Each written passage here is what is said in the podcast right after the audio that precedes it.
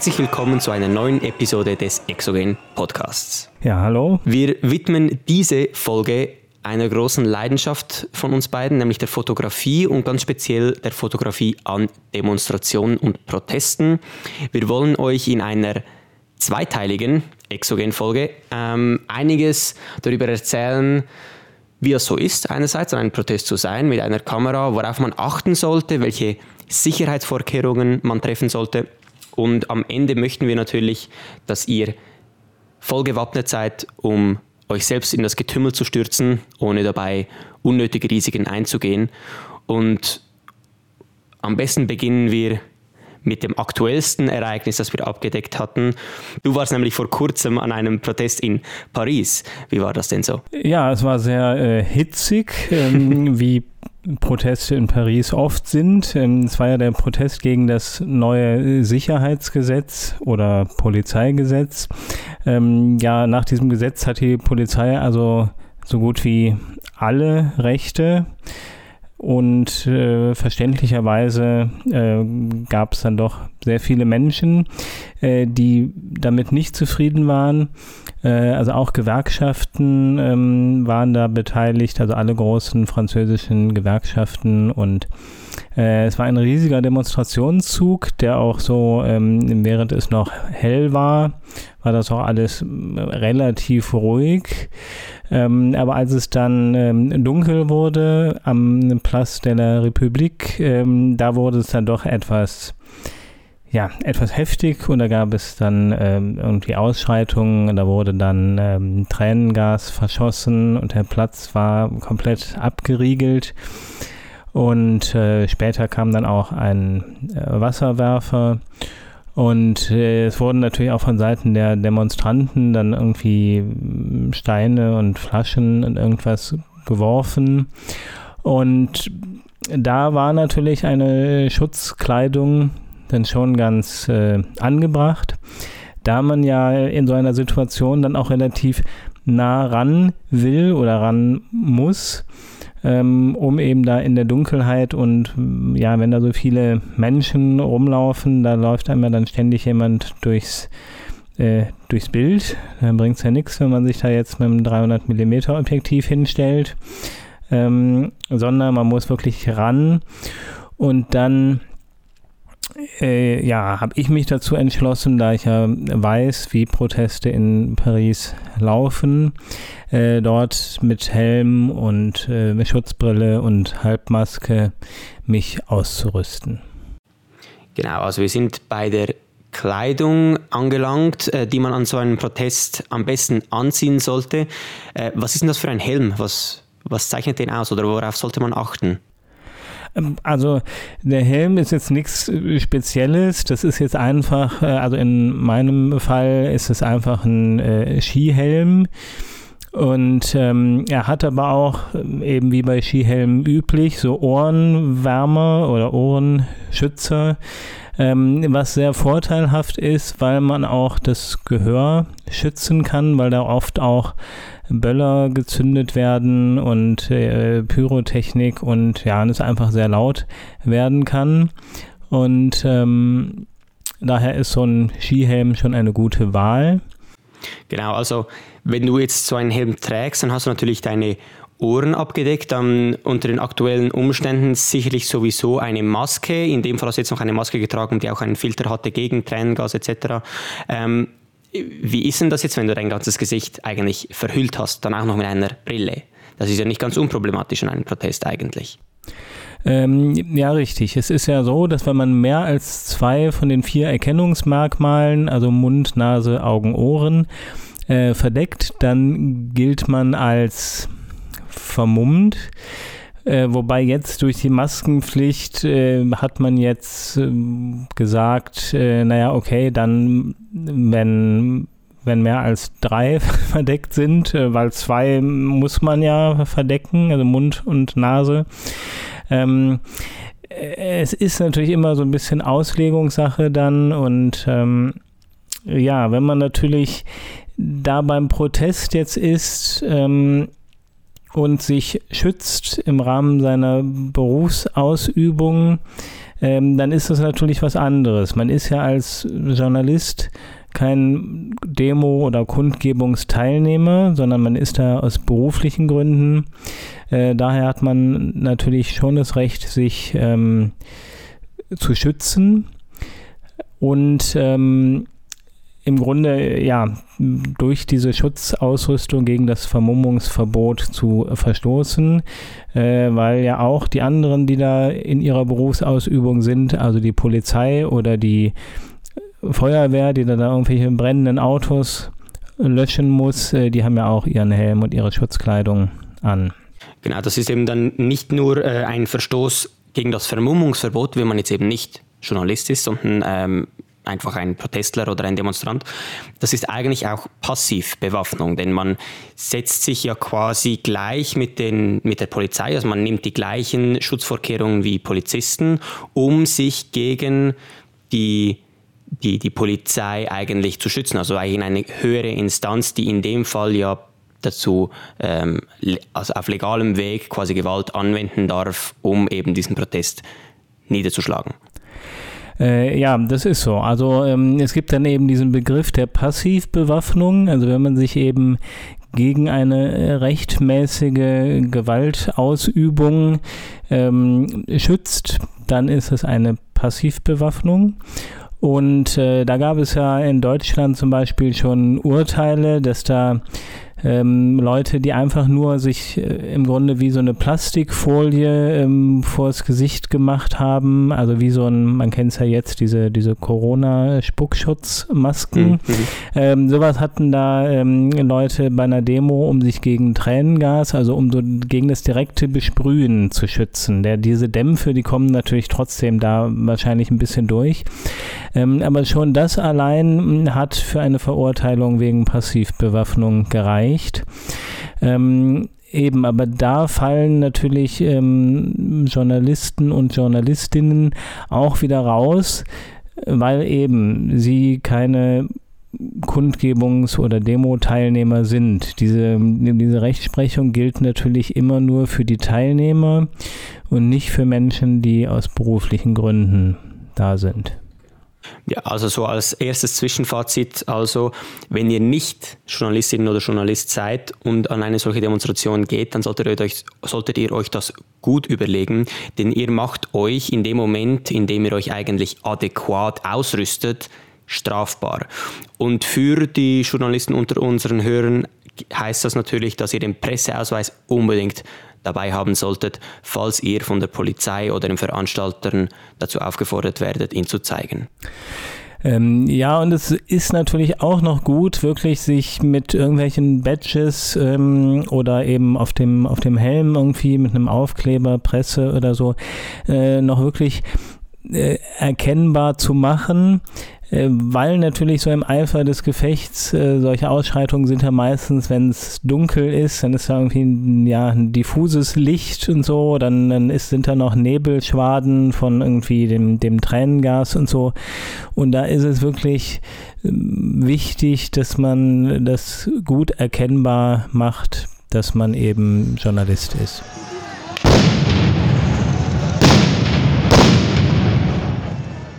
Gut, genau. Also wir haben jetzt mit dem Sicherheitsaspekt begonnen. Das ist vielleicht nicht ganz offensichtlich, wenn wir sagen, der Podcast dreht sich um die Fotografie, aber das ist sicherlich mal das Wichtigste, wenn ihr euch in ein solches Terrain stürzt, trefft die notwendigen Vorkehrungen. Und damit kommen wir dann eigentlich auch ähm, zu der Situation, wenn es hart auf hart kommt, wenn ihr eingekesselt werdet, wenn ihr plötzlich alleine in einer Menge von, weiß nicht, Rechtsradikalen euch wiederfindet, dann verbündet euch mit den anderen Journalistinnen und Journalisten. Es wird garantiert weitere äh, Medienvertreter vor Ort haben koordiniert euch mit diesen, schaut, dass ihr immer ein bisschen äh, ein Auge auf den anderen wirft, haltet gegenseitig den Rücken frei und stellt einfach sicher, dass die, die wie ihr eigentlich ihrem Beruf nachgehen, sich nicht unnötig einem Risiko aussetzen.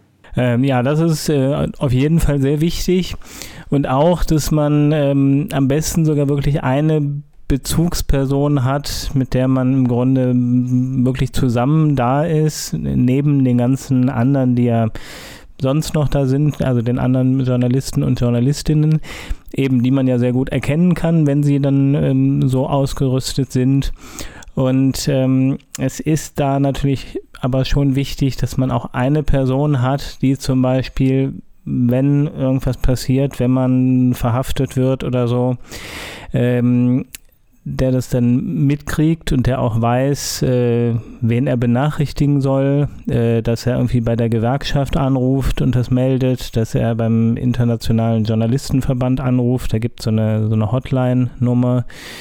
Ähm, ja, da sollte man sich auf jeden Fall absichern, weil man kann ja auch mal äh, ja sozusagen irrtümlicherweise festgenommen werden, dann hat man zwar theoretisch das Recht, irgendwie einen Anruf zu machen und, so, aber ob das dann wirklich immer klappt, äh, ist die Frage. Und deswegen ist es immer gut, wenn dann jemand von außerhalb, äh, also eine, eine Zweitperson ähm, im Grunde dann das erledigen kann.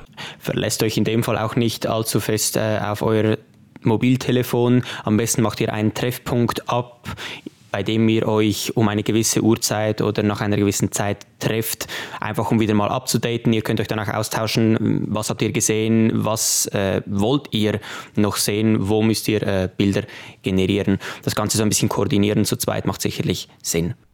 Äh, ja, wichtig ist dann natürlich auch noch, dass man ähm, eben die Mobiltelefone leider sehr oft nicht, äh, ja, die funktionieren sehr oft nicht in dem Fall, ähm, also bei großen Kundgebungen, weil dann natürlich ganz viele Leute irgendwie äh, streamen und große Datenmengen verschicken und ähm, da kann es schon mal passieren, dass die Bandbreite dann nicht mehr ausreicht. Ähm, es kommt ja sogar auch vor bei größeren Protesten, dass sogar die ähm, also im Grunde auf behördliche Anweisung hin ähm, die Bandbreite runtergefahren wird, ähm, um eben die Berichterstattung, die Kommunikation zu erschweren. Also wenn man zum Beispiel feststellt, dass irgendwelche gewaltbereiten Gruppen ähm, sich da vernetzen über das Mobilfunknetz und so, dann kann es eben dazu kommen, dass das äh, plötzlich reduziert wird. Genau, du hast das Streamen schon erwähnt. Ähm, Jetzt sollten wir so vermutlich zu dem Punkt kommen, äh, wo wir ansprechen, wieso man denn überhaupt zu einer Demonstration geht. Was will man von dort mitbringen? Was will man zeigen? Und äh, da gibt es eigentlich wie so zwei Schwerpunkte. Ich denke, es gibt äh, einen Fokus, den vor allem du auch häufig setzt äh, in deiner Berichterstattung, dieses schnelle, dieses äh, vor Ort berichten, beispielsweise über Twitter. Ähm, das muss nicht unbedingt über Livestreams sein, aber das zweite ist dann eigentlich das Bildmaterial oder das Videomaterial, das ihr an diesen Demonstrationen generiert für die Presse. Ähm, und das sind, wie, das sind zwei verschiedene Instanzen, weil währenddem ihr auf Twitter und Co. versucht, möglichst schnell zu sein und möglichst rasch ähm, Bildmaterial zu generieren und zu verteilen, versucht ihr für beispielsweise Zeitungen oder andere Outputs ähm, ein qualitativ hochstehenderes Bild oder hochstehenderes Videomaterial zu generieren. Wir unterscheiden das einfach schlichtweg, damit ihr auch euch bewusst werdet, dass nicht unbedingt an einer Demonstration euer bestes Foto entstehen muss, aber die Berichterstattung ist ja nur schon eigentlich wichtig, damit man weiß, was geschieht und dafür ist eigentlich die Kamera fast sekundär. Dass ihr dort seid, das ist eigentlich der Grund oder das ist eigentlich euer Job vor Ort zu sein, von Ort zu berichten und deshalb eben dann entstehen diese Datenmengen, die du angesprochen hast, die dann beispielsweise die Bandbreite verstopfen, wenn man so will.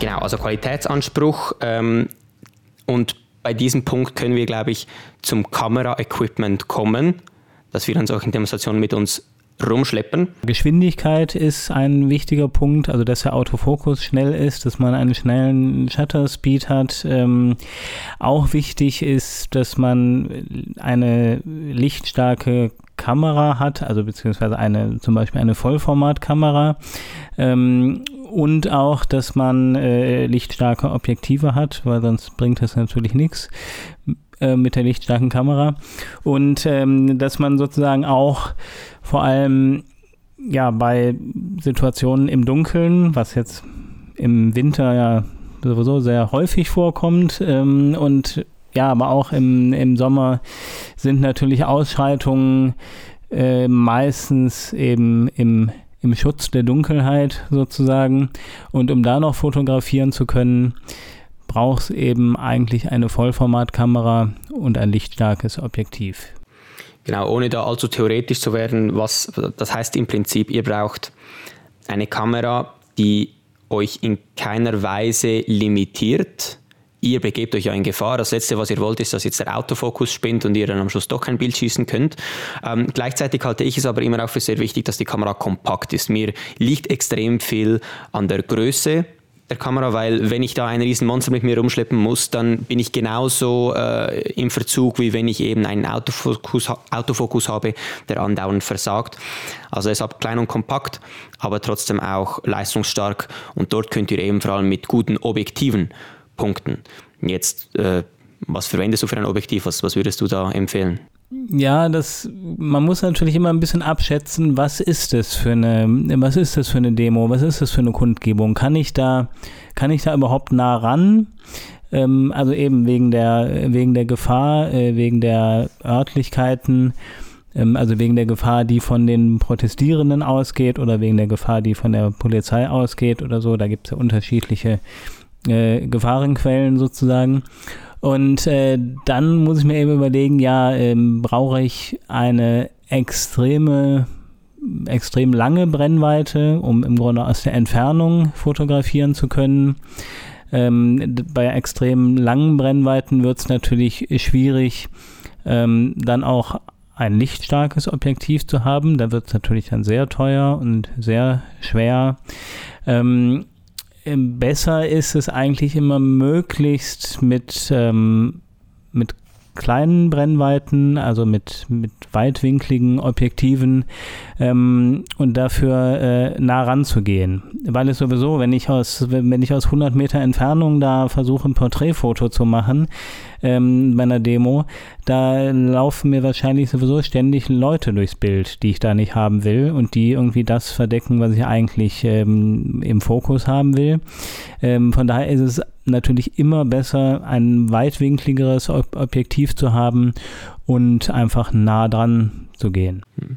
Für eine Demonstration lohnt es sich aber sicherlich auch ein Zoom-Objektiv zu haben, sich nicht auf eine Festbrennweite zu limitieren.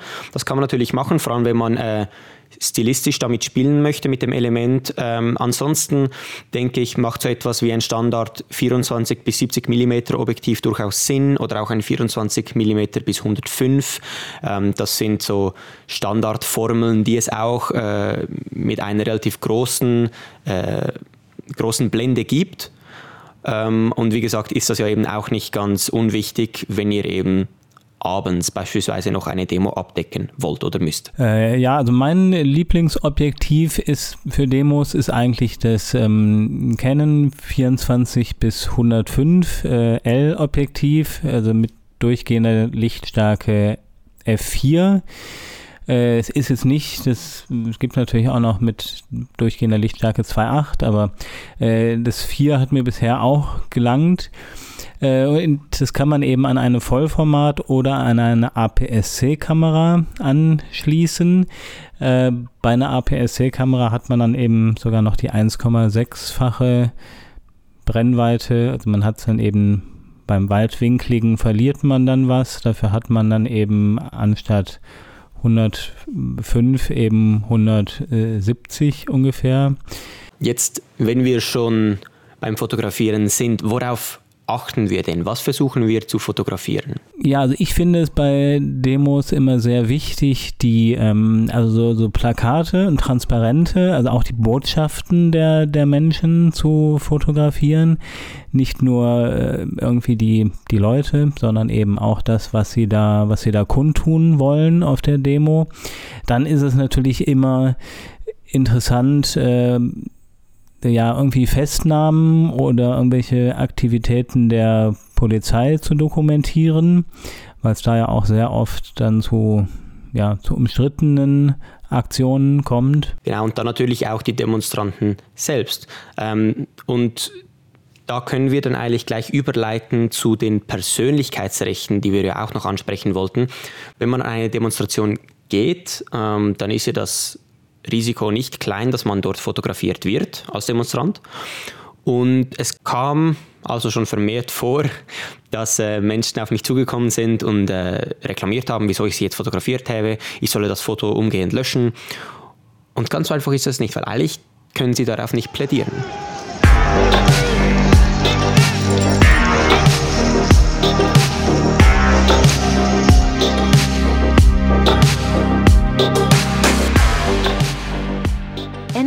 Teil 1. Teil 2 folgt nächste Woche. Thank you and goodbye.